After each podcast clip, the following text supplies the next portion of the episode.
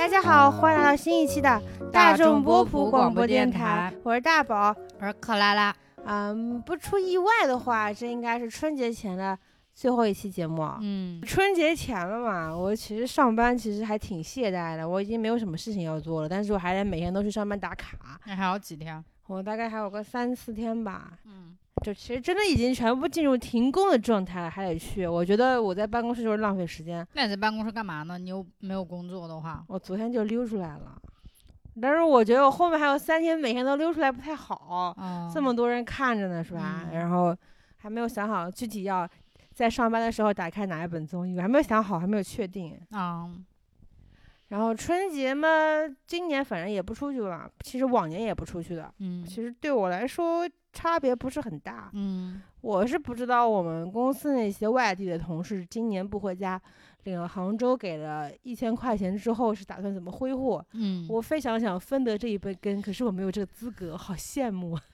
一千块嘛，就吃一两顿饭，看个电影啥的，他们其买实件衣服，买个什么？买件衣服，我好像是跟同事约嘛，就是嗯有好几个是东北的，嗯这彻底就回不去了。像较稍微近一点的，还能努力努力，比如说嗯什么江西、西安，还能努力努力。嗯。因为我们那边园区是统一组织要测那核酸的嘛，嗯。像东北这种估计去就回不来了，还有内蒙古啥的，嗯，就准备是跟同事在过年的时候组织一天大家包饺子。啊哦，就这么、呃 传嗯统又 民俗的活动，嗯其实还挺期待的。因为我们过年，我们家过年特别冷清，嗯，没有什么人呢。然后剩下的时间就打算跟克爱老师一起度过啊，就是希望克爱老师能够陪伴我度过一个美妙的春节。行吧，我们今天什么内容来着？我们今天就是没闲着没事儿干嘛，总结一下二零二零年吃过的瓜。嗯啊，这瓜主要就是局限于娱乐圈吧，就是因为我已经看过了，咱们没有办法就是讨论比较深刻的那内容啊，对这个社会还是挺挺积极的，所以就就局限在娱乐圈。然后我是怎么搜集这些信息的呢？嗯，本来我是想打开，嗯、新奥娱乐的，结果嗯它二零二零年盘点没出来吗？不是盘点没出来，我是一条一条每个月的微博这么翻下来的，我发现他每个哦月起码翻发三十页的微博，就一页大概有个二三十条的微博，那也就是说他一个月起码得发六百条。我这个盘点，而且他事无巨细，什么屁大点的事情全部都给我总结了。我觉得这对我来说没有什么借鉴意义，然后我就换了一个账号，嗯那个账号就是比较我个人比较经常看的那个娱乐八卦的账号，嗯然后我就按照他的时间线给我嗯就总结了一篇，好吧嗯？然后一月份的时候呢，其实我收集的第一件事情居然嗯是跟郑爽有关系的，因为郑爽在新年的第一天准时给各位网友送来了新年的祝福。啊，这对于郑爽来说，这是一个非非常很很很不平常的事情嘛。啊，因为他本来对在大家眼中，他是一个对事业很不看重的人，但是他在啊新年第一天，他签了一个新的商务约的一个团队，嗯然后呢，然后他这个团队给他带来了一些，比如说 Prada 代言一类的一类的资源。嗯然后新年第一天，郑爽元气满满的就回归了。嗯，结果在一嗯月份中旬就爆出来了，郑爽要向她前男友是张恒，嗯呃索赔，应该不是嗯索赔，应该是追回他欠他的一千万。嗯然后让，然后这个事情我本来以为这只是一个呃很简单的一个事情嘛，嗯，结果没有嗯想到后面这个事情好像越滚越大。嗯，就本来以为就是冒一下就好了，就变成民生新闻了，然后结果在今年又变成了娱乐圈最大的瓜呗。就是我在办公嗯室里坐着嘛，我就没嗯事儿，因为也也是因为去年过年过得比较早嘛，然后嗯。一月二十四号左右就过年了嘛。其实一月初的时候已经进入了跟今年差不多的状态，就是无聊。嗯然后突然刷到了一条消息，嗯。说说是明道的哥哥在森林里边自杀了，然后带着嗯。他们全家一起死了。嗯。然后这个事情对我来说本来不是什么特别大的事情，但等嗯。等到我我看了一篇文章，嗯。啊，就是他把明道从出道嗯。到后来一直为他哥哥就是偿还赌嗯债，整整篇嗯文章我整个事情看下来之后，我对嗯。明道这个人充满了怜爱吗？有了新鲜的认识。因为嗯。有一次我是在我们家那边嘛，嗯。然后就遇到了明道参加那个演员请就位那个节目，嗯。然后我是远远的就看到了一个特别特别高的一个男的，嗯，然后我就然后我第一印象不是觉得他明那那个是明道嘛，嗯。我第一印象不是说他个子特别高，我觉得他嗯。发际线真的很往后。嗯然后在夜空之下，他的额头真的非常闪亮。嗯然后又结合了这个事情，我嗯遥想到那个那天晚上的偶遇，嗯突然觉得真的很心酸，因为他曾经也算是台湾偶像剧的一哥嘛，现在得嗯到大陆来就是捞金嘛，说不嗯好听就是捞金。嗯然后今年不是还参加了那个《追光吧哥哥》嘛？嗯，其实本来我是非常的觉得他为什么要来，嗯然后后来今天我整整理时间线，我突然发现这个新闻，嗯联想到了，嗯，然后又又才觉得啊，克拉老师当时的恋爱有没有包含这个新闻在内啊？没有哎，我我对他的恋爱完全是台湾剧的恋爱，我对他没有什么经济上的恋爱，就还好吧。但那个时候就是，其实影响还挺大的，因为那个我，因为那个时候就像，呃，那个那个人叫什么来着？那个《欢乐颂》里面那个那个谁演的那个樊胜樊胜美，对，就是那种、啊，这也对能厉害到樊对。对对，原生家庭的讨论还是蛮多的嘛，所以明道这个事情出来的时候，我觉得大家就是 滤镜又厚了一层的那种，然后就觉得啊，虽然那个一直在帮哥哥还债，然后又找出他的一些早期的，他不是当一个什么旅游节目的外景主持人什么的，然后就觉得这个小孩子很，就是觉得明道非常那个乐观积极向上，就是一个非常好的人，怎么怎么样，就反正蛮多的，然后八卦。公众号又各种的联系到了，就是被原生家庭所累的那些啊明星艺人啊，又做了一番盘点。比如说有嗯那个，我就记得有一个吴奇隆，嗯，蔡少芬啊，张柏芝啊，就是早年间的艺人嗯都跟现在的还不一样，嗯现在动不动就说他是什么富二代啥的，早嗯年间还真的都是草根出身。嗯嗯哎，我想进行到下一条之前，我想先嗯问问柯爱老师，在嗯今天之前，你有嗯听说过以下两个人的名字吗？一个叫陆思恒，一个叫冯星朵，你有听过吗？没有，对不起。想必您一定没有听过。然后其实呢，在这件事情发生之前，我对这两个人的名字只限于单纯的文字上的认识。嗯等到这在这件事情发生了之后呢，我发嗯现它其实可以延伸到更深层的讨论。这个事情是什么呢？就是嗯呃，有陆思有陆思恒，他其实是去年创造营的，呃，应该是二零一九年创造营的第十一位嘛。他嗯当时是卡卡卡位出道嘛，嗯他要创造营要出道十个，结果他是最后就是卡出到位了。嗯大家对他其实有一种很怜惜的一种滤镜。嗯结果就有有他的极端的粉丝，就是私生粉，在他家门嗯口装了一个监控，然后嗯监控监控拍到陆思恒跟塞纳河，塞纳河就是 S N H 四十八的里面的嗯一个某一个女团员，嗯结伴出行。最夸张的是，如果比如说大家如果是说我们是普通朋友，他只来我嗯家做客，而且这其实也可以说得过去。直嗯到有一个视频里面有一个证据，就是说那个冯鑫朵还问陆思恒家里倒垃圾，嗯，那可能就超出了一般朋友的这么一个界限。嗯嗯嗯，这不是我会吃的瓜。然后为什么这个事情引起了我的注意呢？是因为嗯大家嗯本来一开始是说一个偶像塌房的一个过嗯程嘛，因嗯为偶像准的就是你在自己有偶像的自觉，你不能跟嗯别人谈恋爱。嗯结果你谈了恋爱，结果这个嗯事情后来引申到了私生饭嗯在门口装监控这个事情是不是违法？就然后就很多舆论就变成了违不嗯违法，就嗯把这个谈恋爱有没有偶像失格这件事情盖过去了。嗯，那当然是违法的了，那肯定是装装监控比那个谈恋爱严重了。但是我总觉得对粉丝来说，你就是不能谈恋爱。不是啊，但是你这个是私生了呀，已经，你这个事情本身就已经违法了呀。你谈恋爱顶多是说偶像失格，那也不是违法的呀，法律也没规定偶像不能谈恋爱啊。但你这个已经是就是违法的呀，装那个监控。那这个事情其实那谁给你的权利让你装监控呢？就可能是出于对偶像的 好奇吧。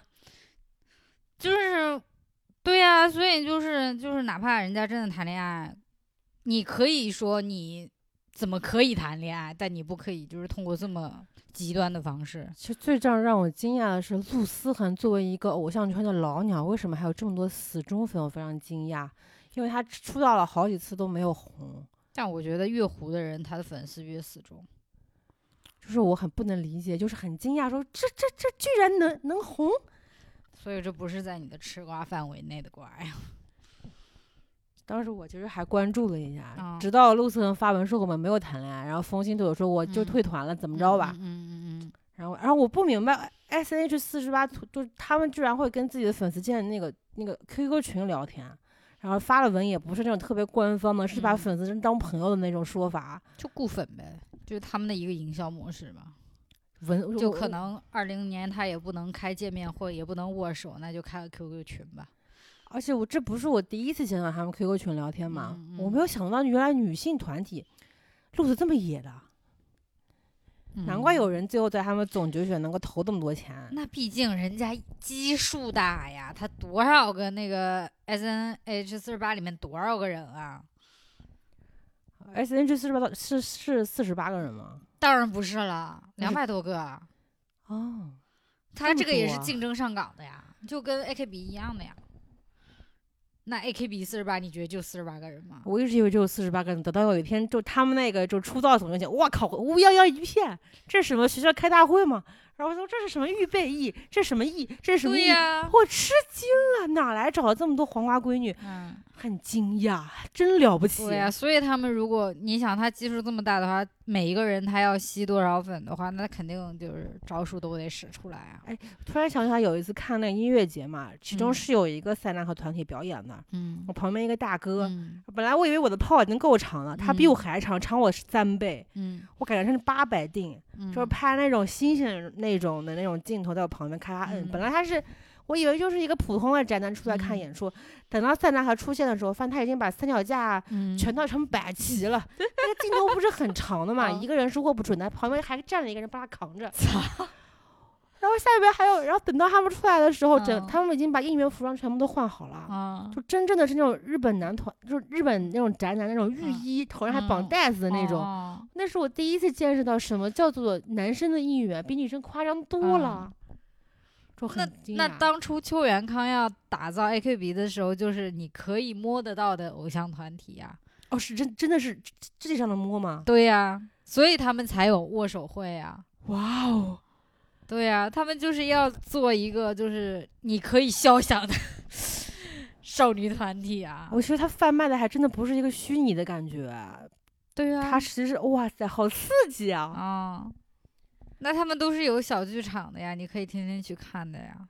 哦，虽然也不知道演的什么东西，但是就是用这种接地气的模式，来来巩固最接地气、最愿意花钱的粉丝呀。好的，然后我们就来到二月份嘛，你不说一下囧妈吗？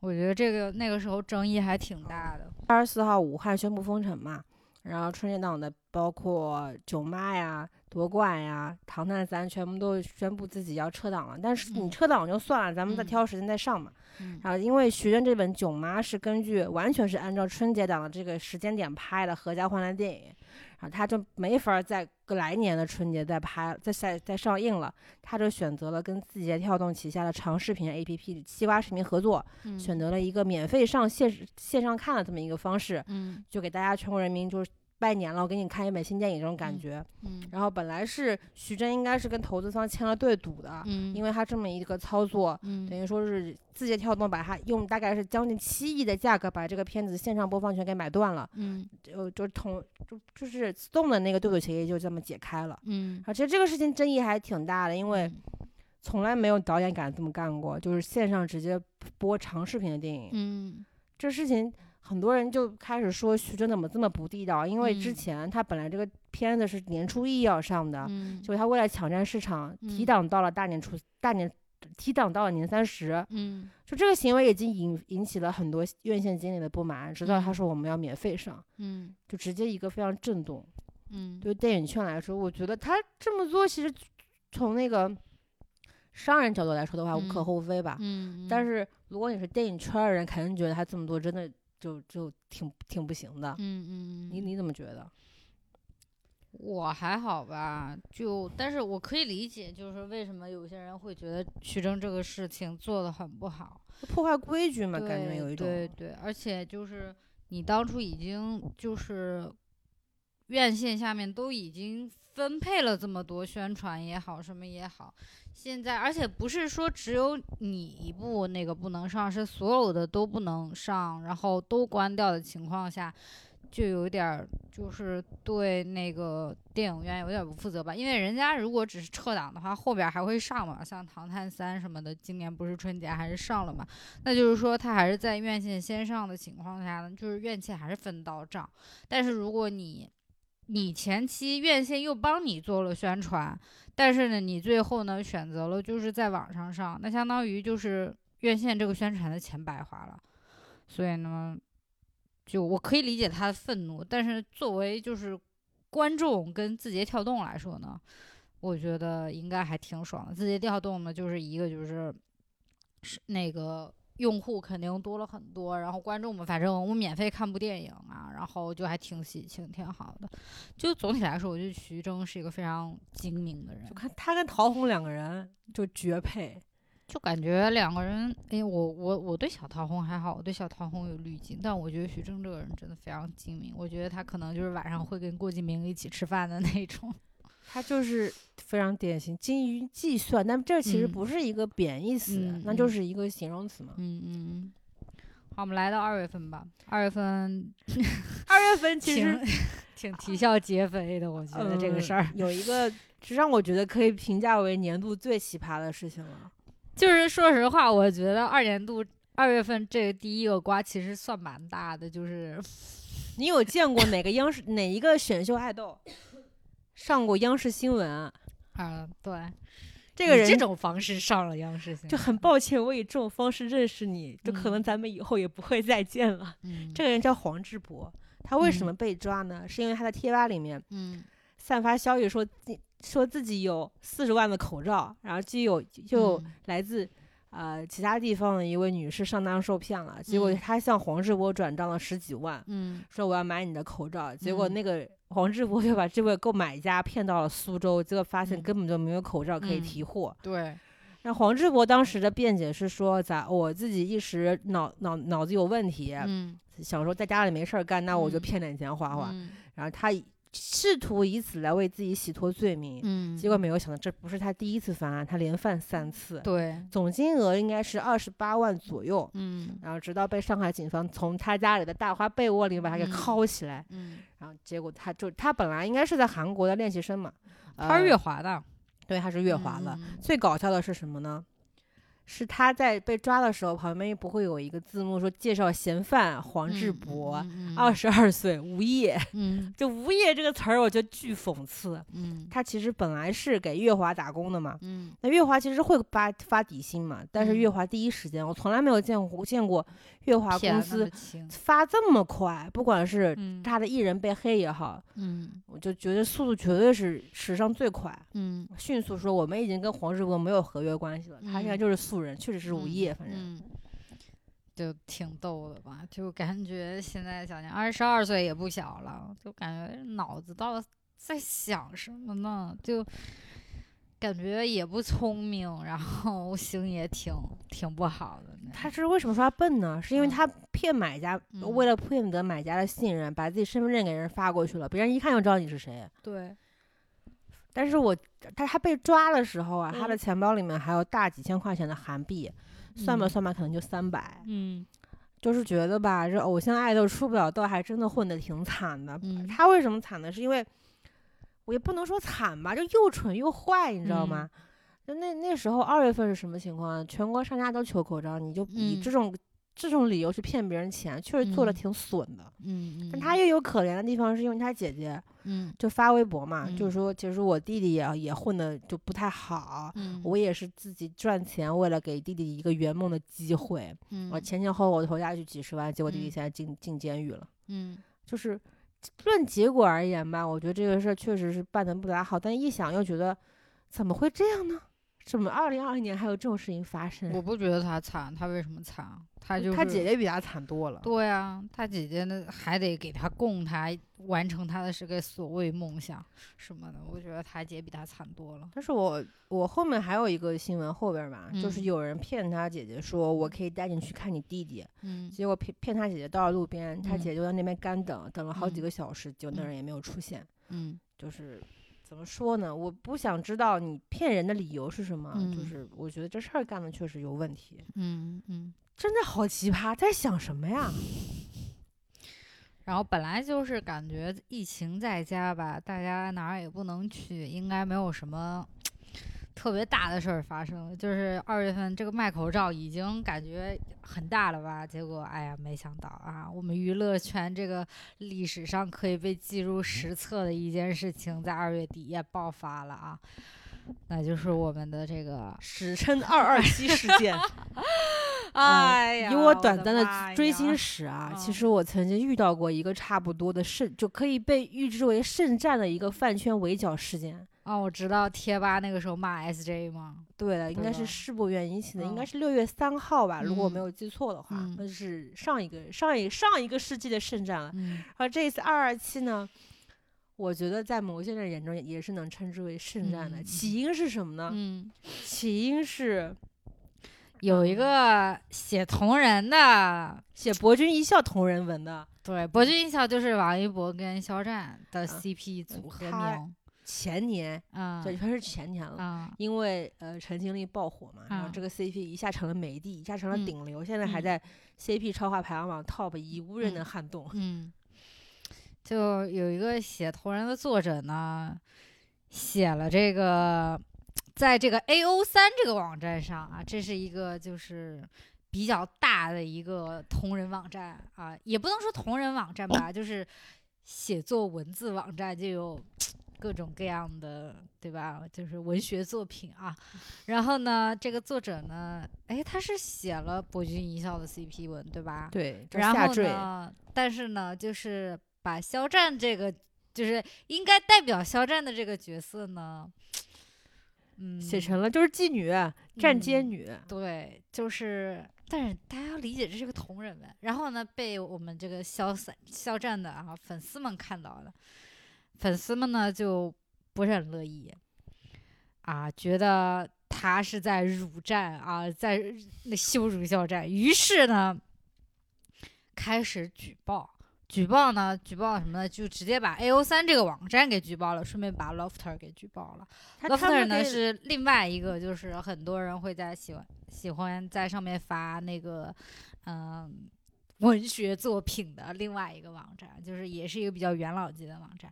于是呢，就是肖战很多粉丝大规模的去向这个网信办去举报这两个网哎站你，有见过他们举报的那个流程吗？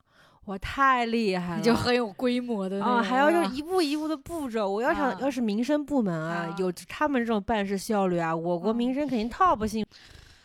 哎，然后反正呢，就导致的结果呢，就是 A O 三被封啊，这个但是我不太能判断到底是不是因为举报的原因，肯定是因为举报的原因。主要是因为我不是啊。不过这个事儿也没法放在放在明面上说。就是我觉得呢，这个事情呢，怎么讲呢？就是相当于，因为 A O 三它这个网站呢，它不是国内的网站，它本身就是个国外的网站，就是我们得科学上网才能看到的网站啊。其实那时候不用，不用不用科学上网也能看到。但主要是什么呢？就是，呃，因为我国这个就是这个。就是对外外外面网站有一些能看，有些不能看。那呃，A O 三呢，就是侥幸在能看的那一波里面，但是大家呢，就是还是就是暗戳戳的，就是去看，也不会明面上宣传，因为的确这个内容呢，这个文学作品本身呢，就不是比较比较比较多样啊。你为什么在 在找那种合适的我我想找一些就是比较完整的、比较多样、比较丰富，然后比较成人，然后呢，啊、就是它应该被分级，对，就说是白了就是你要是没有这种接受程度，你就就不能看，你不应该能看见。对，然后就是，所以呢，就是他们举报的时候就拿的是淫秽啊这种，就是一举报一个准，真的。对淫秽，因为我国就是我们国家其实对就是打击淫秽网站这种事情呢是比较严厉的，啊效率奇高。对，所以呢，他们就举报准。但是呢，因为大家就是会觉得说，因为他首先他写的是一个同人文，嗯就因为你同人文就是同人文这个东西呢，就本身是很看自己作者个人的感受的。就是为什么叫同人，就是因为你原 CP，你对原 CP 还有一些无其他的遐想，对吧？你因为这对原 CP，你产生了这个所谓的创作热情，对吧？啊，你激发了这个文学上面的一些灵感，所以你去创造，对不对？然后呢，它就相当于，嗯，磨灭了我们。说的恶心点，就是磨灭了咱们的创作自由。嗯，对，就因为如果他那个作者就是。而且我记得那个作者就明确的在那个外边就写了排雷的话，因为现在就是文案上面都会排雷，然后说这这是年下，这不是什么双处啊，双节挡避雷什么。现在大家都把如履薄冰，对，把排雷都写的很明白，生怕就是你过来看，然后看到你雷点又要骂我，对吧？不是我事先没说清楚，是你自己没看。对，就是，所以呢，在这样的情况下你还举报，然后呢，而且就。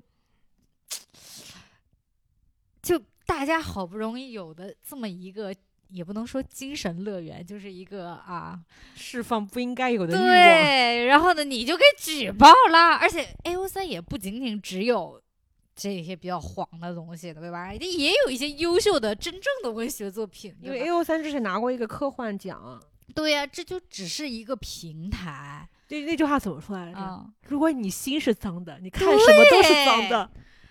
然后呢，所以呢，大家就比较群情激愤。然后还有就 Lofter，Lofter 其实应该是一个国内的网网易的，对网易的。然后呢，以前是主要是就有点像 Tumblr 那种的感觉，所以就是对大家来说就是一个比较好的、比较亲近的一个发自己作品的这么一个展示场所。对，展示场所。然后你又把它给举报了，所以呢，当时就是大家不要小看。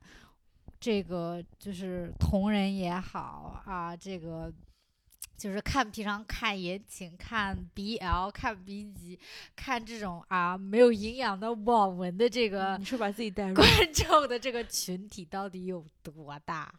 你不是就是其实这些人就是。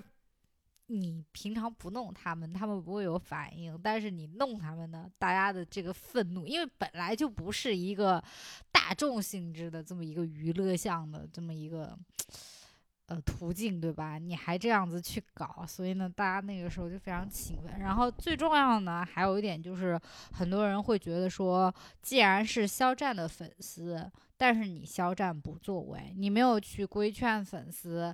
呃，应该怎么样理智追星或者怎么样？你选择了就是躲在了背后，任由你的这些粉丝去，呃，就说难听点，就网暴其他的那个。因为这个事情其实更多的是一个导火索，因为之前已经有很多就是肖战粉丝干出的很各种傻逼的事情，你可以在就是。新闻里面见到，呃，会一句话总结：登月碰瓷，各种流量。对，然后还有什么那种什么小学教师带着全班给肖战应援这种，就是你想都想不到的事情，就是都会发生在这个粉丝群体里，你就会觉得，就是因为啊，嗯，不只是肖战粉丝，对，肖战粉丝打打只是数量比较大，然后说傻逼浓度就会高一些。对，因为我觉得我很相信的一句话就是粉随真主。这句话我是非常相信的，你知道吧？说白了就是喜欢肖战的人就是这样。对，所以呢，然后大家会觉得就是你，你就是这事儿其实已经闹到你跟前了，但是你不阻止，你就是缩在自己家里该干嘛干嘛。其实他其实他们团队啊，隔天就就是。二十九号那天，A O 三正式被关停嘛？其实那那个时候网暴这个事情其实已经搞了蛮大了嘛。对包括很多人就打对，他是已经在闹得最厉害，就是所有就是该得罪的人都得罪了，大家都群情激愤之后，他才就是轻飘飘的出一个就是所谓“哎呀，理智追星”这样子的公告。差不多了呀，其实已经。但是我觉得就是大家会觉得说，你为什么不在闹出来的第一时间去就是制止，而是在就是到。就把这个事情发酵到已经无法挽回的地步的时候，你已经看到说啊，就是真的火烧到跟前了，你再不发布，就怎么样都说不过去的时候，你才去发，才去就是说发这个公告也好，说一些就是很官方的文字，就是会给人感觉很。哎，我念两条，就是他们发了那个声明之后下面的评论，嗯嗯，他说二十四小时控。监控舆论的团队公关所 tag 纵容疯狗粉扛不嗯。住了，出来装模作样。嗯。狗屎的团队平时不正确引导粉丝，养狗遭反噬罢了。嗯，你知道养狗是什么意思吗？不知道。就是养一些所谓的战斗粉，啊。啊就全网当成他是肖战的一个网络警察，哪里出嗯。现对肖战不利的话，他们就会出去。对对对，重拳出击。好，下面还有一句话就是说，如果你不想占用社会公共资源的话，就少买热搜。社会公共资源这句话，我今年这我真的听到吐，我听到这个词，我真的觉得恶心，就是你的社会公共资源只有微博吗？就是感觉，如果你真的有在道歉，有真的有歉意的话，你就根本不会说出这种话。肖战这个我们说的有点儿多了，我们接下来三月吧，就是说一点儿就是轻松一点的，是不要这么社会民生了。三月呢，就是这这个事情还挺可爱的，就是那个已经四月了，四月了。三月不是有《青春有你》吗？哦，三月。啊、就稍微说一下吧，就是红了我们这个以虞书欣，因为我觉得他也是非常难得的，从一个就是全民不太看好的这么一个情况下，把口碑一下就翻过来。虽然现在好像又有翻回去的趋势啊，但是还还行，嗯，对，但是呢，就是去年的确就是大家很多人被这个就是所谓的小作精娇娇女给吸粉吸到了，再加上她就是真的很有钱，在这上嗯海外，她拥有一整座平层。嗯啊，现在大家互联网都是就是嫌贫爱富嘛，嗯嗯，对于他这种富二代闯到娱乐圈的人设，真吃了不能再吃了。嗯嗯，同时呢，就是我们青你还啊、那个就是应该是青你最出圈的一个舞台了，啊全员 reader。啊，就多了一个直接啊。其实去年那个已经算选秀搞了。已经开始饱和的一年了，然后我觉得青鸟儿还能有这么几个，比较出圈的梗吧。，对，还还挺不容易的。那句话怎么来？淡黄的长裙。蓬松的头，我现在还有一个群叫淡黄的长裙。对，当时真的是全民被惊讶到的。时间来到四月份啊，嗯四月份不是开头有一个节日是愚人节嘛？嗯，然后这个事情我觉得脑子真多少有点病。这个我觉得 就是刚刚那卖口罩的长大了会干的事儿。就这事儿其实本来不能算是什么瓜吧，但是嗯我真觉得这是太蠢蛋了，就是嗯嗯就脑子没有时间脑血栓干不出这种事儿。嗯，就是金在中嗯在金在东应该都知道吧？他就是东方神起东方神起成员啊，现哎他们现在这组合 JYJ，哦 JYJ，现在还能是组合吗？其中一个都进去了。嗯对。就金在中在 ins 上发推啊，是在 ins 上还是在推推特上说自己得了新冠，哎，真是疯然后当时他发了这条之后，就很多包括粉丝啊、媒体啊都表现了大量的关心微博都登上热搜了。对，就各种报道。然后结果呢，转头一说，哎，我是开玩笑的，我是希望通过这种方式来引起大家对新冠的重视啊。当时就觉得，嗯，这个逻辑不管我怎么想，我都觉得不通。就感觉这孩子脑这个哥就有病，反正。就对，然后就是，所以嘛，我就是说，刚刚那卖口罩的长大了会干的事儿，就是这种事儿，就挺挺傻逼的。他可能就是觉得自己不唱歌的多少也有点关注度嘛，就嗯咱就搞这么一个事儿，哇，嗯真，这哇塞，太牛了，反正我觉得。嗯就直接挑到四月底吧，好吗？我觉得这是一直延续到今年，还可以就是有一点津津乐道的，就是我们的这个时间管理大师啊，罗志祥、小猪啊，跟我们这个呃淘宝店主啊。slash 网红 slash 小艺人啊 slash 彩妆品 Code Mint 创始人啊，周扬青的这个事情，就四月二十三号的时候呢，就是周扬青突然发了一条长微博啊，说啊要啊就是就意思说再见我的男孩什么什么什么啊，曝曝光了就是罗志祥就是多人运动、啊，他创造了一个新的词语，叫做多人运动以及时间管理大师，我觉得厉害，不愧是北京人，这语啊言水平就是杠杠的。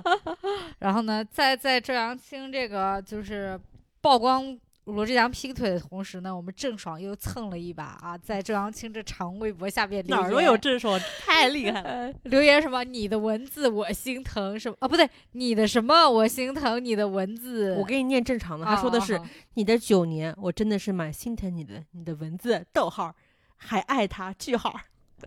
对，当时真的就觉得，你知道我今天搜郑爽吗？在百嗯度里边搜，第一嗯个词条是郑爽有神经病吗？我觉得太好笑了吧！哎呀，然后对，然后当时就是很多人当时就在做数学题啊，就是要算出这个罗志祥这一天到头的，就是怎么会有一个啊这么多经历啊？又要又要管理自己的潮牌，又要嗯顾好现在这个女朋友，还要自己出席各种活动，还要去创登导师，对，还要跟这么多女孩子进行多人运动。南韩有一个李胜利，台湾嗯有一个罗志祥，而且呢，就是当时那个罗志祥的黑眼圈跟他的那个。就什么抖臀舞嘛，嗯，也一度啊成为这个微博上下不去的这个热搜啊。其实蹭蹭热度的不只是郑爽啊，其实嗯张雨绮也蹭了。哦，对，他还剪那个章鱼因为来的。之前罗志祥不是演过章鱼吗？美人鱼在那个美人鱼里面嘛嗯，他就张雨绮就拍了一个视频，就自己默默的剪章鱼的脚。他说脚太多了，就该嗯剪一剪。嗯不得不说，嗯多损呐、啊，因为那条长微博呢，后来其实罗志祥也发了一条就类似道歉的 slash 情书 slash 不知道什么玩意儿的这么一个，七千字长文。嗯、对，什么男孩女孩就都快四十了，还是已经四十多的人了，男孩这至死是少年。啊，然后呢，但是呢，哪怕到现在呢，这个就是还是感觉还是被周扬青给压到，就是压到那个圈外去了，就是周扬青分分钟吊打他，对，就就一看就是淘宝店主的这个文学素养就是不一样啊。然后呢，现在罗罗志祥到今年呢，就还是火，就没有办法再翻身的那种。然后周这罗志扬青呢，祥那篇嗯长微博嘛，嗯其实还挑的时间挺恶心人的。他嗯五月二十号那天发的，哦，是吗？我觉得太恶心了。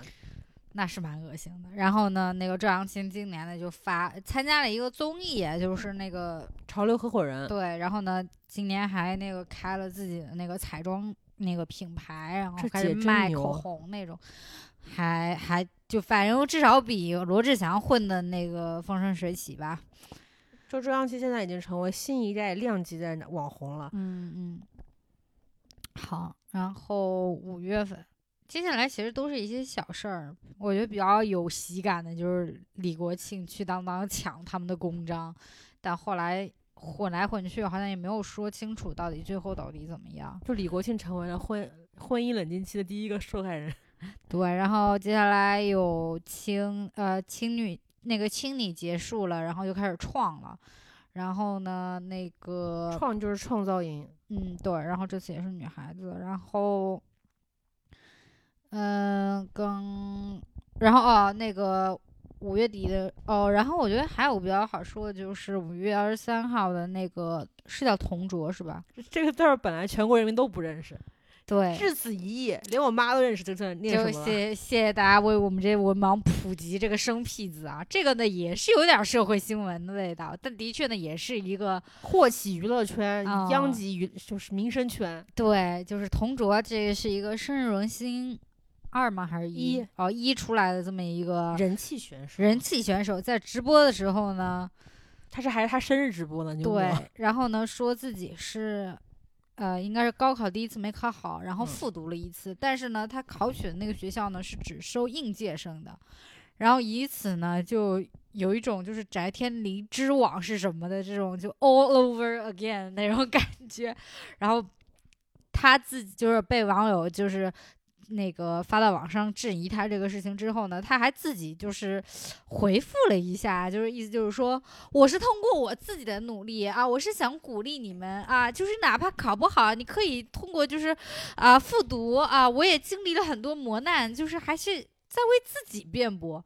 然后后来他试图把嗯应届生改成嗯。往届生这个事嗯。情，说我是口误，对。他还不是傻子。啊、然后呢，还试图通过拉郑云龙下水这种方式啊，因为郑云龙好像就是说，那个不是北京户口，但进了编制还是怎么回嗯，事说他失对空想，然后后来呢，就因为同卓的这个，就感觉也是脑子不太好，引出了他的一个他继父，因为是就是当地的那个小有权势吧？对，然后就也引发了当地教育系统的一些啊，就是改革也好，政变也好啊，闹的也是就是非常幺八幺八黄金眼了，就是而且我觉得《深入人心》这个节目是不吉利啊，对因为他们湖南卫视一共又签了两个深入人心的人，啊一个是高天鹤，一个是对同卓。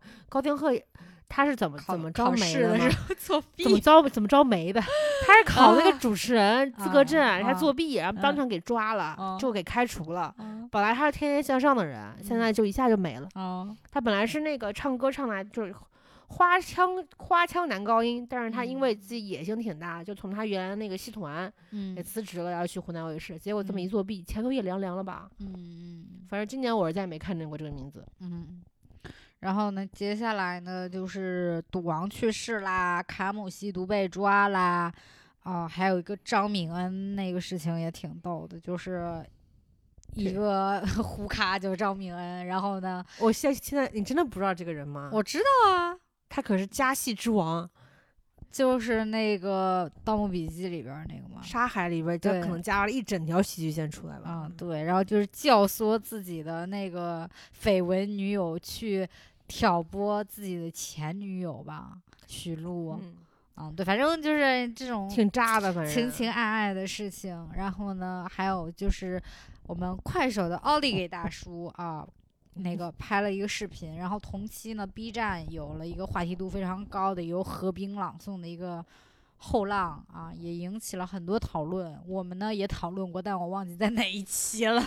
我其实我自己是比较，因为我是快手的忠实用户，啊我个人比较喜欢快手的那些文案。嗯就是他的意思，就是说你普通人也会发光嘛？这个词儿嗯虽然已经说的很烂了，嗯但是由奥利给大叔念出来，有一种嗯朴实的生命力，嗯比那个什么奔涌吧后浪对我来说更加打动人，嗯，这是我个人体会啊。嗯，然后后来呢就。浪姐一就开播了啊！我们特意为此做了一期这个节目，哎，我其实前两天还在想，浪姐嗯一到底比二好在哪儿啊？就好太多了吧？就有一种 你你有看浪姐二前段时间的公演吗？就是嗯昨天的公演。嗯嗯，就我没有见过这么无聊的节目，等于就是你把很多好的食材嗯没放盐的感觉，嗯索然无味。就是嗯我就很久没见过这么这么拉胯的节目。虽然你投了各方位都感觉投了钱，但就是难看，就打不住。嗯嗯嗯。然后浪姐我们就不多讲了，因为我们已经为她做过两期节目了啊。而且这个节目并不值得录这么多期的内容。对，然后接下来都是一些嗯非常零碎的消息啊。然后比较有意思的是，啊、哦，还有个比较重磅的，就是《隐秘的角落》啊，引起了就是怎么讲一个国国产网剧的一个新高度吧，可以说是。我觉得它的这个据说还出口了，对，出口了，这个高度到现在还是 天花板啊，天花板，我们的国产天花板。就张东啊升那一句，你看我还有机会吗啊？就秦昊玩了半年，对，然后小百川也是啊，之后在各大综艺里面被纷纷传颂的那一首童谣。张那个秦昊也应该是因为这个剧。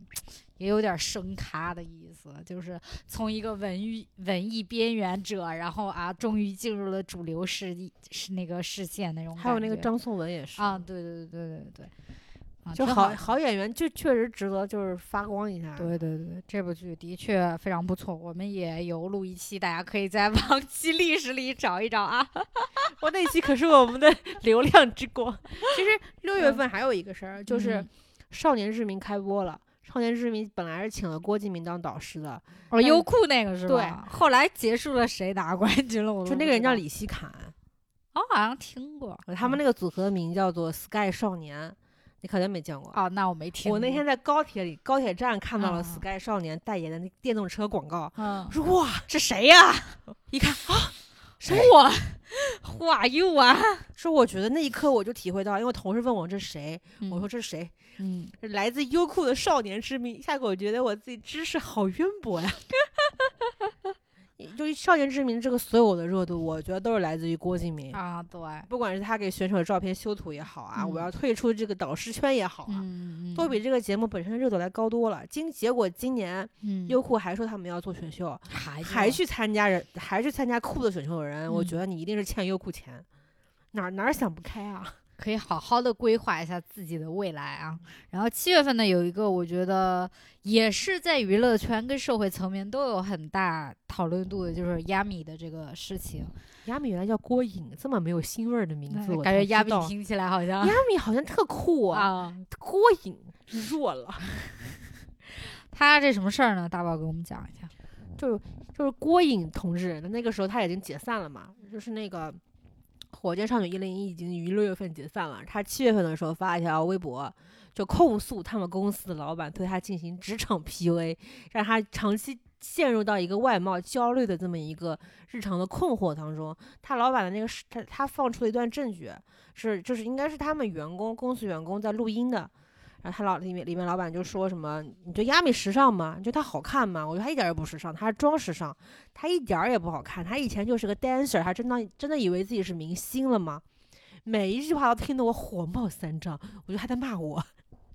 然后因为亚米呢，作为一个女性，作为一个打工人，啊，作为一个，嗯，长相确实比较特别不算被主流美呃主流人群认可的这么一种嗯长相呢，大家就代入感非常强啊，就一是开始我我靠纷为这个亚米这个我觉得我拳头硬了你知道吗对对对对对，那个事情发酵的还挺大的，然后他那个老板啊，其实嗯前科也嗯蛮多的。是吗？他其实是那个凤凰传奇的那个莲花的老公老公，他之嗯前好像是诋毁了男团，就韩嗯国男团。嗯然后呢，他老婆还出来道歉了。嗯然后最后那个这个事情其实发酵的圈层还挺广的，他嗯他就就很多人就是说你为什么要进行职场 PUA？很多人都嗯把自己带入到亚米这个角色当中了嘛。嗯然后这个老板就发了一条微博，嗯长文章说：“我道歉，叹号，我就是那个职场 PUA 的中年老板。嗯，每一句话都觉得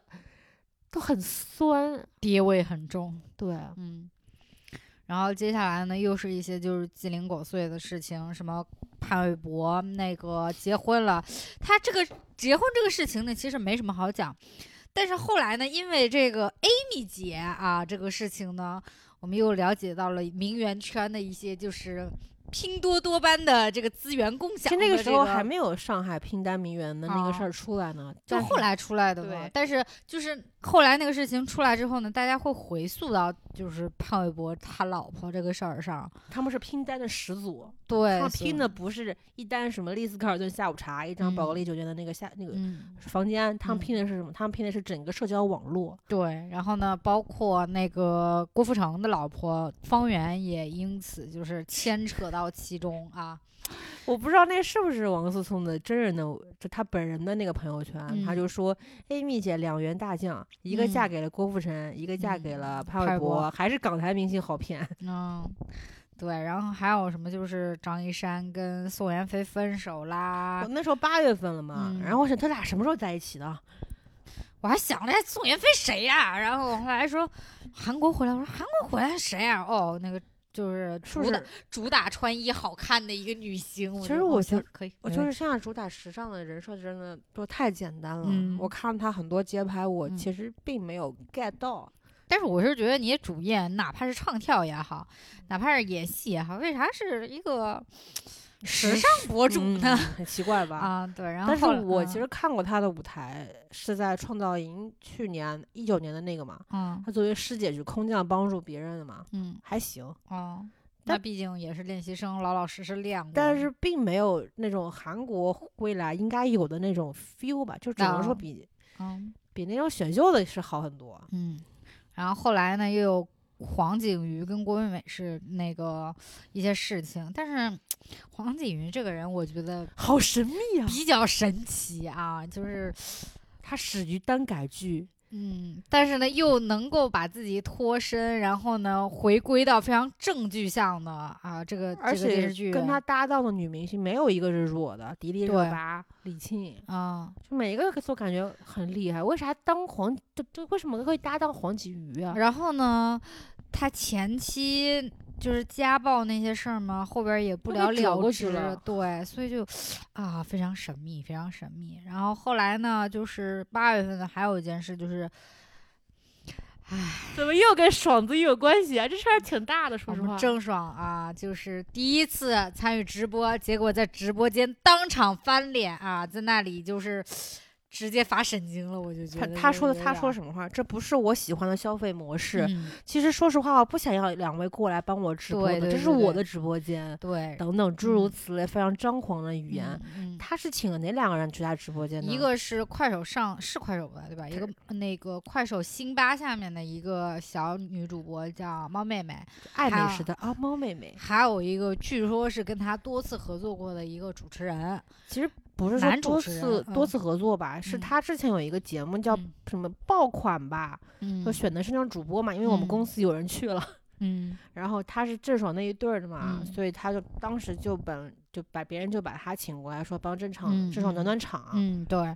结果呢，就谁也不知道郑爽那个 到底是为什么呀？我不明白。那有些人分析是因为就是他以为就是走流程随便说两句就好，就会就像李佳琦跟薇娅那样，就马上卖光那样子，结果就好像没有卖的特别好，所以他可能就面子上抹不去，然后就开始发疯这样子。然后后面嗯我看到粉丝说，呃嗯呃，当时他们主办方让嗯郑爽卖了很多本来不在清单上面的东西，这是不可能的。对，因为就有粉丝就是说那个当场现场就是呃，意思就是说强迫郑爽做了一些没有流程上没有的事情，做多余的事情。但是后来呢，又有人就是发那个就是截图也好，视频也好，就是郑爽之前在彩排的时候都是同意的，然后都是笑盈盈的那种去做这个彩排的，所以就那反正也说不清楚嘛，到后面。因为每一个产嗯品能够上那个直播间，肯嗯定是收了坑位费的，不可嗯能临时加进去的。对对对，事先肯定会签合同嘛，因为这个流程我们公司走过。对，反正到最后呢，就是给大家唯一的这这件事唯一的结果，就是给大家加上了这个郑爽这个精神不太稳定的这么一个就是郑爽有神经病那个 tag 可能是那个时候出现的。，对，然后呢啊，这是我刻意为您加入的。谢谢，我刚刚还在想，你创跟清你都加了，为什么没有我的挚爱呢？啊，我们到了八月份啊，暑期档啊，有什么选秀节目呢？就是啊，我们这个为此录了两期，为一档综艺啊，录了两期。有没有发现你现在声音明显跟刚刚不一样？录了两期啊，至今仍在回味的啊，《明日之子》啊，鼓掌！然后这个节其实这是那个叫什么？哇唧唧哇，跟腾讯吧，是腾讯吗？还是爱奇艺？对腾讯，腾讯，腾讯一起主打一档节目，今年还要搞，搞的是民谣，去年搞啊的是乐器。啊，《明日之子》啊，叫什么来着？乐队校园季吗？乐队季了，啊，乐队季啊，你怎么你要开始长篇大论了吗？没有没有没有没有没有，就大家如果对这个节目有感情啊，有兴趣，我们有两期专门的节目为你们盘点这个啊，这个小小的节目啊，到底有多少八卦啊？小小的节目，大大的素人，到底有哦什么让我们如此值得哦回味的八果卦果？然只有素人才是精彩的啊！素人不受控，这个真的是，我觉得就是从《明日之子》开始，哇唧唧吧就开始 唱到了，就是我们公司好像真的要倒闭那种感觉。就要去求一下，要去求一下的感觉啊！就《明日之子》最好笑的地方是什么呢？他们有一次选人，嗯每一个人都说我要离开这个节目，由此而出圈了。本来这都是一个很糊很糊的一个选秀，啊就是那个时候才会有嗯了什么蒙人实录之淘汰名额争夺战。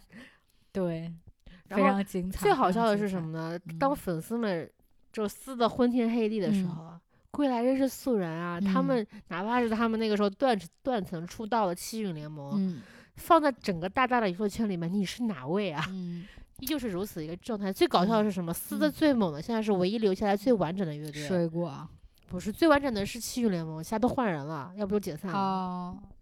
但是命运就是如此的喜欢拨弄人。啊，如果你想知道一个一个呃一个鼓手跟五个主唱的 故事的话，请关注气运联盟。行吧，然后到九月，九月其实没有什么特别大的，就是就跟刚刚那些大瓜可以你跟你现在说明日之子是大瓜，都是都是稀碎的，就比如说就是频繁塌房，就各种选秀出来的艺人就是被拍到那个呃恋情什么的，然后那主要反正针对的就是挖机起挖旗下的各位各位 胡咖那个男性偶像，对吧？然后呢，还有就是什么那个浪姐终于结束了，然后那个这终于结束，这个。终于挺挺因为到后边，大家感觉大家就是一边看一边骂，就是没有刚开始的那种娱乐性了。而且万茜为什么在里面成为就是她资源是最好的一个，她嗯。代言哪怕是手骨折了，嗯。她能上四个，她能嗯。上四个代言。嗯，然后还有就是，呃，那个现场啊拆 CP 的程毅跟袁冰妍，这个我们也讲了很多次了啊，琉璃啊，但是有一个事情，其实我一直没有说嘛，就嗯是为什么现在所有的平台嗯。都有一个不喜让我让我看来非常下作的手段，嗯。就是他们说我们要解锁任务，嗯。比如说你第一关你你你集资了五十万，你可以嗯。解锁一个视频，下一嗯关解锁一千万，我给你来一个什么地铁应援，嗯。就这一种打头，就就明摆着绑架粉丝要打头，嗯而且还有甚至还有那种剧方或者说是平台方，你如果会会实非常非常残酷的嘲笑你，连这点小钱你都集资嗯不到，你有什么脸面让你哥哥在娱乐圈混啊？明摆着绑架，我就觉得可耻。就连这种电视剧云歌会嗯都要说什么我们要集一千万的人气解锁一条北京地铁广告应援，地铁多少多少钱一条广告？你真当不知道明码标价的呀？你居然说 一千万，疯了吧？然后接下来的十月份、十一月份依然是挖唧唧挖的苦难月啊。十月份我就给他定义成够喝一壶的名不虚传龙丹妮受难月。啊，挖唧唧挖真的拜一拜吧啊！但是他最近也不能拜，因为春节所有的寺庙都关掉了啊，哇唧唧哇微，啊。就是反正继续塌房啊，就是从就是小一点的，就是恋情塌房。人设塌房，大一点的就是老赖型的塌房啊，就是经济型塌房。啊，对，经济型塌房啊，就反正各种塌房吧。然后到到十一月份，还是差不多，就是啊，哎，塌房的人塌房你稍微说一说吧。就任豪啊，我们知道知道密室逃脱啊，就是现在任豪的这个头上就四个字“密室逃脱”，对吧？海王啊然后呢，夏之光啊又被拍了，然后周震南来了头上两个字“老赖之哎子”我那天一查，他居然就他们家欠欠债十二点三亿。对啊，这是什么数字？我已经没有什么概念了。说实话，我这后边几个零我数不清楚了。然后还有黄明昊啊，老赖之子啊其，实他他那个家嗯那个数量级啊，跟跟周震南一比算什么？才三千万，啊区区三千万，这算什么？啊，然后周昊那个虞书欣，虞啊书欣那个时候，我稍微查了一查，哦他其实不能说是老赖，他只嗯是被他妈妈就是打官司，就是他嗯要赔款了二百二十万，结果他们嗯觉得在这个判决书有争议，嗯就没有说要再还二百二十万，嗯就不能说是老赖，嗯，就就跟以上两个人级别还是不一样的。但是上了那个失信人是不是？他跟那个老赖还真不一样，哦，行吧。然后上那个失信人什么征信名单，但啊其实好像跟那个不不太一样，哦，他还在打官司当中。好。然后接下来呢，啊，出两本电视剧啊，都一个是《鹿鼎记》，一个是《亮剑雷霆战》啊。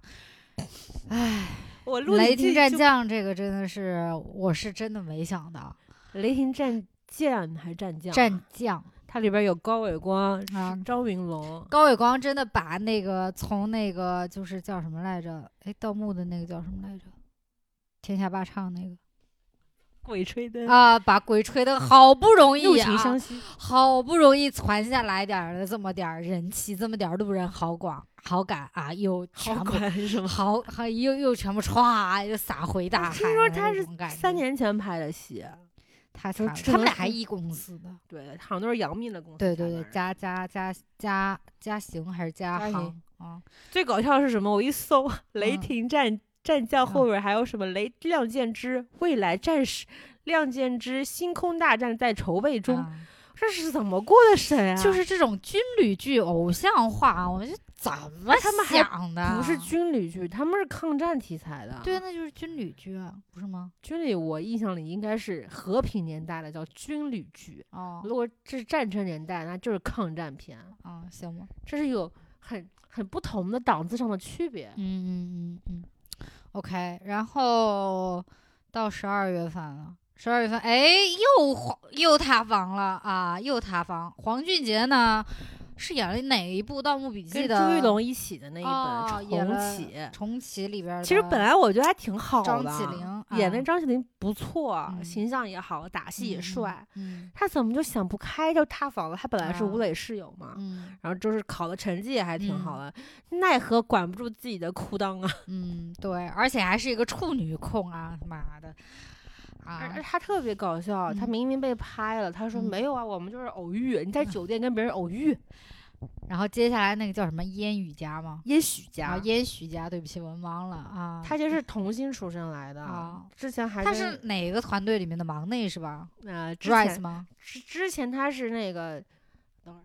呃，之前他是跟肖战一个团，叉九少年团，他好像哦是十五岁的时候他就就进那个团了。嗯哇，十五岁他带三十万的表，哎，哇，好夸张啊！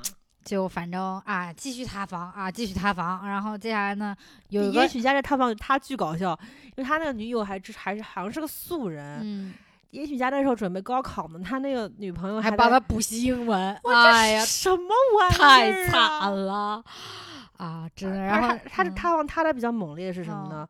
其实粉丝对于你谈恋爱这个事儿，嗯其实敏感度没有你想的这么高。嗯，最不能忍受的是，我送你的礼物，你转手送送给嫂子。我为你辛苦打头得来的奖品，你又送给了嫂子。我辛辛苦苦为你怎么说转赞评，结果是你跟嫂子的用微博的隔空对话，等于说我辛辛苦苦，我就是一个爱情的小鸟。我太苦了，粉丝真的太惨了。然后这是我觉得烟许家塌房里面最不能忍受的事情，最主要他长得也真的很逼，就是就是逼，就是图什么呢呃，他而且他考到北电去了，哦，是吗？那还嗯挺厉害的。眼看着以后就不是搞男团的，他就是哦当想当演员。哦，就是哎呀，我觉得爱上他这个没有心的人 始终是一个没有心的人呀，也许家。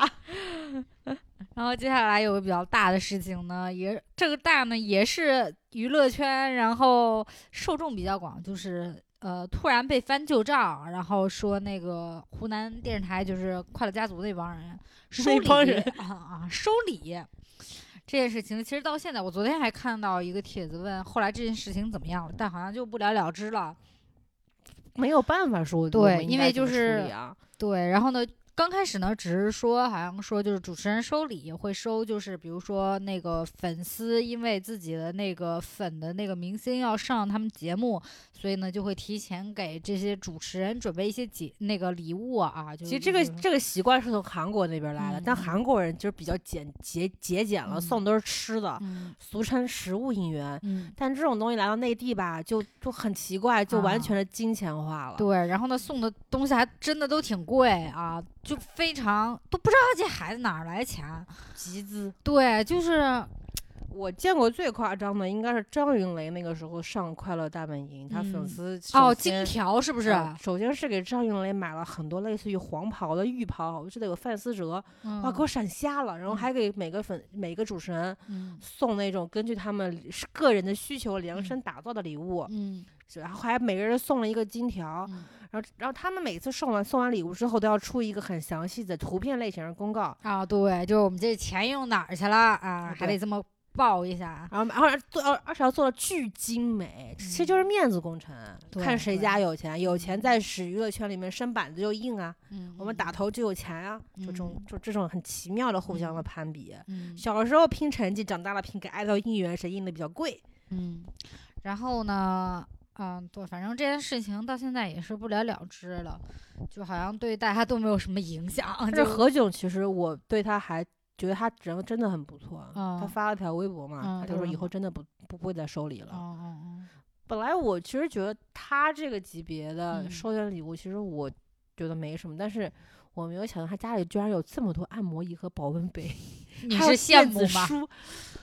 书还说挺羡慕，因为你说这么多人轮嗯。番上快乐美，有些人还不止上一次，每次送礼东西就这么点儿东西，嗯。电子书、钢笔、花，什么养生的那些食物，就是这还难免会重的嘛。嗯。其实更严重的是快乐大本营倒卖门票这个事儿，嗯。他们有些门票卖到一万多，比如说是比较知名的艺人去，嗯，像镇魂那个时候，朱一龙跟白宇去，那个票就一万五左右。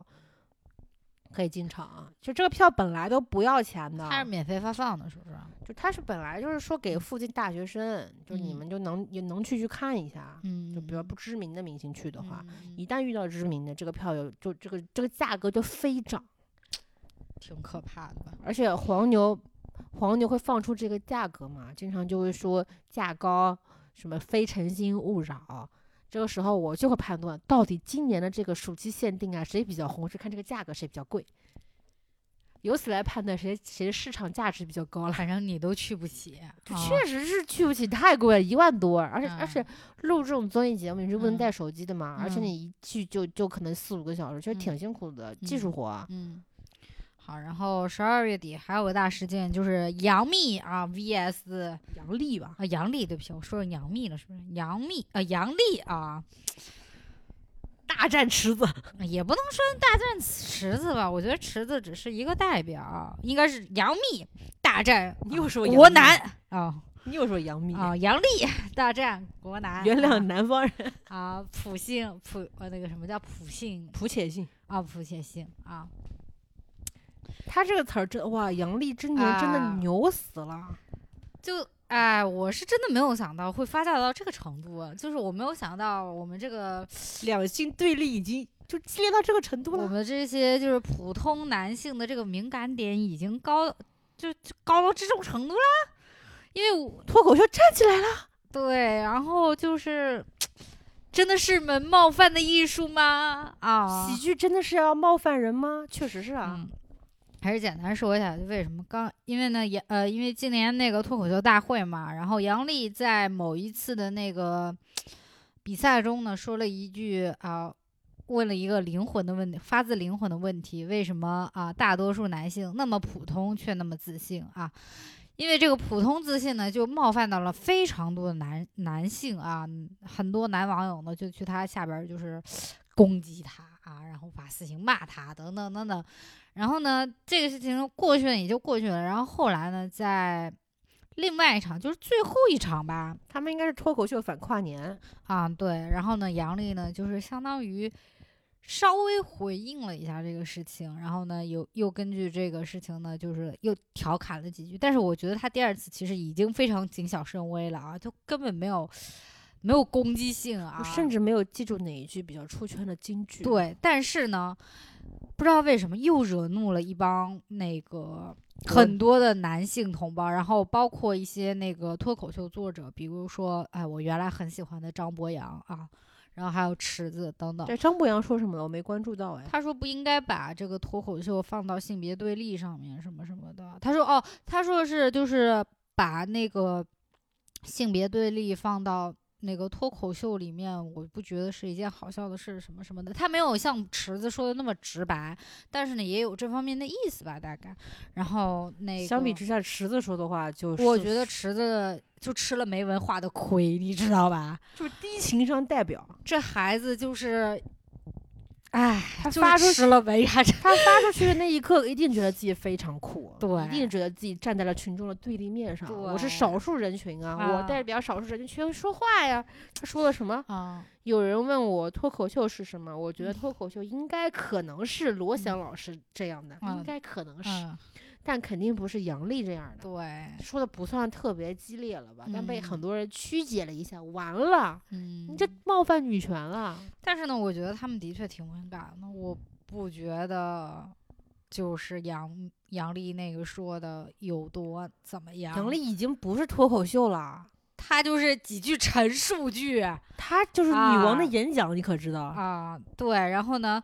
呃，就是反正好多人又冒出来说各种傻逼的话，然后唯一一个比较好的呢是那个叫黄什么，黄西吧，啊，对对对，黄西，他是那个非常那个脱口秀 OG 的一个人，然后他是美裔的，他是就是在美国那边讲脱口秀，他就觉得就是在微博上表扬杨笠，觉得他讲的挺好的，什么什么什么。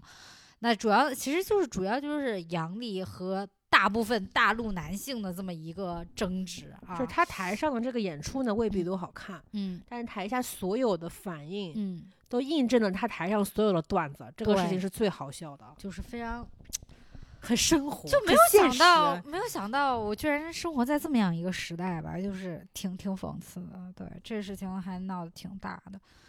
对，我就其实不明白为什么男女艺人啊、女嗯明星也要参与到这种转发中，嗯，呃，比如说姚晨啊，等等等等等等，他是支持还是反对？当然支持杨笠嗯了。嗯就我其实觉得这其实怎么说也是一个脱口秀圈内人的事儿嘛。嗯，你没有，我觉得挺好的，你可以发表自己的言论。就你非得一转发，完了这个圈层马上扩大了。嗯，我还行吧，我觉得因为我并不觉得这是一个多么多么严重的事情嘛，大家非得这么严肃的对待它，就感觉哎呀，犯得着吗？因为很多人就真的觉得自己被冒犯了。那是他吧报，而且而且好多人当时我你这么一说嘛，嗯，我看好多人就说不不，他不从杨笠的段子上说嗯入口，嗯，他就直接攻击杨笠。他攻击杨笠的外貌，我觉得这种没有什么水平，没有什么。然后有个奇葩说出来的，不就一直在那里，还弄得自己非常理性的那种，然后在那里是在抖音上面是吧？就发那种小视频，然后在那里攻击杨笠什么的呀，很多。我就觉得，多少有点病嘛，多少有点蹭。就可能真的戳到痛点了吧，不然的话怎么会跳得这么高呢？但是我其实觉得啊，嗯你要是交男朋友啊，你给他嗯看看这个段子，你说嗯你有被冒犯到吗？嗯没有的话，咱可以嗯再继续。嗯，对对，我觉得这是一个比较好爱的情的试金石。耶啊，然后马然后就月底了啊，然后最后一件大事儿呢，就是于正跟郭敬明道歉这个事啊，不是于正向郭敬明道歉，是于正跟郭郭敬明 and 对一起道歉了。对啊，这个事儿呢，我估计大家也是比较知道，因为比较新嘛。一个是那个郭敬明向庄宇当年的那个圈里圈外那个嗯作者道歉，嗯然后于正呢是向琼瑶道歉。嗯，啊，都上赶着啊，在年底结束之前，这是啊道歉圈的内卷，啊，对，谁不谁不比谁得先道歉啊？行吧？但是我是觉得嘛，其实你道完歉了，你就把你该做的事儿你都做完了。比如说郭敬明说我嗯会给你成立一个啊什么就是反抄袭委员会嗯这么一个基金，你要真嗯把这事儿做了，嗯你郭敬明这个事儿可以翻过去。嗯但是我又听说嗯，他没没做没做，他没做，这事儿就不占理了，你知道吧？对啊，本来我会觉得我同情你，嗯呃，不应该，因为你好几年前的抄袭，就把你的那本电影，你电影嗯是买了版权了，不应该嗯就因为这事儿受波及。嗯本来我是对郭郭敬明抱有一丝丝同情以及怜悯的，等到嗯我看到他说嗯根本就没有实行他做出的嗯承诺，我会觉得你这个道歉并不是真心的。嗯那么或多或少，你受嗯到今天的这种惩罚嗯，啊，多少有点活该。我是不觉得，我是不同情郭敬明的，就是哪怕他电影被下架了，我也不同情他。但是我懂你的，就是你觉得不应该因为就是郭敬明的这个事情把他的这么一个电影给下架了嘛？那我觉得我们应该就是，就是我觉得我比较担心的就是说，为什么就是广电啊，就是我们的这个上方领导可以就是这样非常武断的用一刀切的方式来下架一部电影。没有理由。对，然后那那是不是意以嗯，那是不是就是意味着以后只要就是有一点点争议，那所有的文艺作品都要下架？为什么我要由别人决定？就为什么要有这么一个就是 领导啊，这么一个组织来决定我们群众应该看什么样的电影？他其实有点嗯决定了你的价值判断，对你看到什么不该看到什么，全都是由我决定的。这是我我觉得这是我们应该表达疑惑。表达一些 嘿，就跟娱乐圈一合适的这。么一个方法。但是我觉得我对郭敬明这个人没有任何同情，我觉得他挺活该的。对不起啊，啊于，于正老师啊，他我本来对他。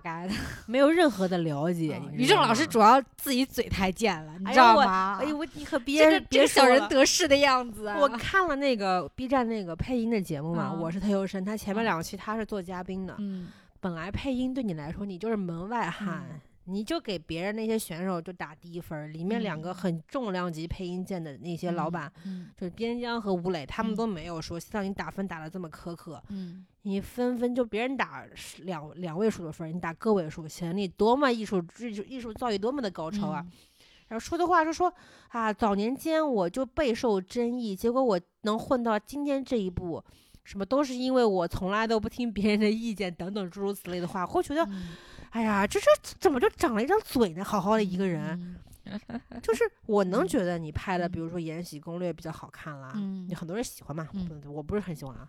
像那个鬓边不是海狼，我审美还 OK 嘛。嗯我承认这两年的剧拍确实可以的，你怎么嗯能这么自满呢？嗯早年的抄袭你怎么就这么厚颜无耻，觉得我办干的事儿我没错呀？嗯完全是一个利益导向的人嘛。嗯本来我是不理解这个人的，嗯现在我我认识到了，哇塞，牛啊，好不要脸呀、对，那这个就是二零二零年的这个盘点啊，感觉还是就是起起伏伏的，有各种鸡零狗碎，然后也有一些比较有意思的大一点儿其实我做这个节目的想法嗯啊，是说我们过两年再看看这几、嗯这节目里面提嗯到的人、嗯还在不在当年的娱乐嗯圈里边混。嗯我是觉得就是这样回顾下来，觉得其实还挺精彩的一年哈。但是都没有啊今年精彩是吧？啊，在我们这个二零二一年开春的时候啊，我们这位郑爽同学给我们带来的这种，哎，啊我震撼级、其实要是史诗级的这种瓜啊，要是我们明年这个这个这个播客还在的嗯话，嗯我们明年还会再来这么一期类似的。啊，我是就想，那就是一月份可以讲四十多分钟的那一种。今年的瓜点今年吃，啊明年的瓜明年再说。那啊去年的瓜已经吃完了，就啊明去年的事情就到此为止了。啊嗯，可能过几年吧，大家再来听听，可能娱乐圈已经没有这个人了，啊你就不记得他到底干过什么事儿了。嗯，那小孩还有这么一号人吗？就像我说，罗斯可是谁？这呼啊，就这种感觉。啊，对，因为我不是今年春晚嘛，嗯不是有一个就流出来的一个节目单嘛，嗯上面都是流量。嗯然后有些人就说流量入侵春晚，要让我们这些老人家看春晚的人怎么想？嗯流量就是在娱乐圈里每年都是流水而来嘛。嗯，做了这么一期盘点，我会觉得，哎呀，明年春晚又该换哪期流量上了呀？嗯就是这种这种这种很奇妙的旁观的感觉。那么这一期我们差不多就盘点到这儿了，明年的瓜我们明年再吃吧啊。好的，那么我们就下一期再见吧，拜拜。拜拜。